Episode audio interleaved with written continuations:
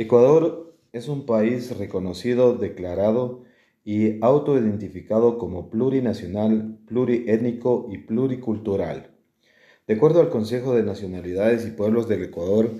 CODEMPE, existen en el país 14 nacionalidades y 18 pueblos indígenas.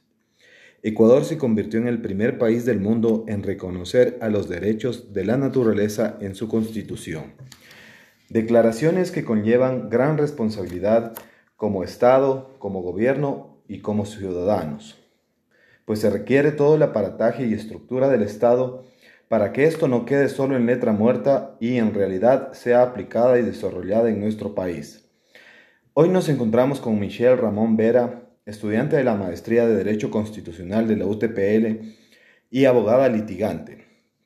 Bienvenida Michelle. Cuéntanos, ¿por qué cree usted que en esta sentencia la Corte Constitucional ponderó los derechos de las comunidades antes que los de la naturaleza. Pues el acuerdo ministerial impugnado por inconstitucional es un acuerdo aclaratorio de un área protegida, que su fin es cuidar y proteger el medio ambiente y la naturaleza en general. Buen día, agradecida por su invitación. Es relevante resaltar que en la presente sentencia se aplicó el principio de proporcionalidad, que exige el logro de un fin imperativo interfiera en la menor medida posible en el ejercicio del derecho que se restringe. Se basa en un balance de intereses que hace entre grupos en choque, herramienta que responde a una pregunta. Si el fin estatalmente buscado tiene suficiente peso como para justificar la limitación de los derechos contrapuestos, es decir, los derechos de las comunas, comunidades, pueblos y nacionalidades indígenas están sobre los derechos de la naturaleza, en estos casos es importante la aplicación de un test que le diga al juez cómo proceder a hacer el análisis de los derechos contrapuestos y no cómo se resuelve sustantivamente el conflicto. Es fundamental aclarar que esta sentencia es dictada en efecto diferido, pues la Corte Constitucional, a pesar de declarar la inconstitucionalidad de dicho acuerdo, reconoce la importancia de la declaratoria de bosque protector, tanto así que otorga un plazo de un año, tiempo en el cual se expedirá un nuevo acuerdo ministerial que sustituya el acuerdo ministerial número 080, realizado obviamente la correspondiente consulta prelegislativa a las comunas, comunidades, pueblos y nacionalidades indígenas, cuyos derechos pudiesen verse afectados por el contenido, de dicho acuerdo decisión con la cual evidencia la importancia que la Corte concibe la emisión de la Declaratoria de Bosque y Vegetación Protector. Muy bien. Entonces, por favor, nos puedes aclarar e indicar cuáles son los efectos del sentido diferido de una sentencia. Y en especial, ¿cuál cree usted que fue la razón para dictarla en este caso concreto? Pese a encontrarse inconstitucional el acuerdo ministerial, la Corte reflexiona que la expulsión de dicho acuerdo puede resultar contrario a las normas constitucionales tendientes a la protección de otros derechos constitucionales, razón por la cual se emite la sentencia en efecto diferido. El efecto diferido de una sentencia no es más que el postergar su ejecución.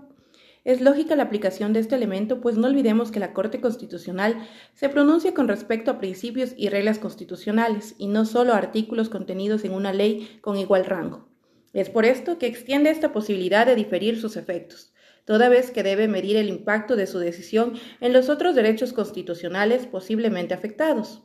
Es por esta razón que la Corte, por un sinnúmero de ocasiones, ha optado por conceder un plazo razonable para que se tomen, los, los correctivos correspondientes según sea el caso, y de esta forma proteger ambos derechos contrapuestos.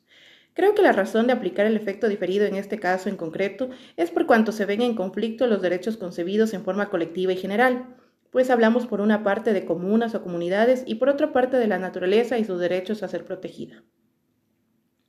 ¿Qué criterio le merece la negativa de la Corte Constitucional al pedido tanto de suspensión del acuerdo impugnado, así como la realización de una inspección judicial? En realidad es bastante clara y notoria la razón de la negativa de la medida cautelar, ya que esta solicitud debe ser resuelta en la fase de admisibilidad. Esto tanto de conformidad con lo establecido por la Ley de Garantías Jurisdiccionales y Control Constitucional, así como lo establecido por la sentencia número 034-13-SNC-CC, expedida por la Corte Constitucional con su atribución de emitir sentencias que constituyan jurisprudencia vinculante, conforme lo establecido en el numeral 6 del artículo 436 de la Constitución. donde se emiten reglas que deben ser observadas con, con, respecto a las medidas cautelares y con respecto a la negativa de llevar a cabo una inspección judicial requerida por los accionantes, con el afán de que la Corte tenga mayor conocimiento de los hechos fácticos que argumentan, concuerdo con la posición de la señora jueza, pues sean cual sean los hechos fácticos alegados por los accionantes, ya se puso a su conocimiento la posible inconstitucionalidad del acuerdo ministerial.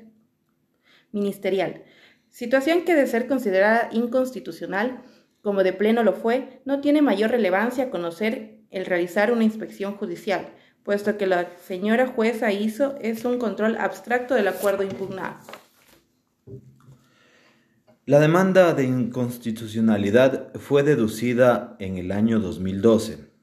sustanciada en el año 2019 y resuelta en el año 2020. Hago esta línea de tiempo con la finalidad que sea usted quien nos refiera y explique el cambio jurisprudencial, si cabe el término. Con respecto a lo pronunciado por la Corte tanto en la sentencia número 001-10-SIN-CC y lo argumentado actualmente, con respecto a la consulta previa a las comunidades, comunas, pueblos y nacionalidades indígenas. Agradezco su pregunta, pues es muy pertinente e importante, e inclusive en la misma sentencia la señora jueza hace una observación a la inoperancia e inaceptable no acción por parte de sus antecesores. El célebre pensador romano Séneca expresó que nada se parece tanto a la injusticia como la justicia tardía, frase que trascendió dentro del léxico jurídico popular para convertirse en la hoy conocida frase justicia que tarda no es justicia.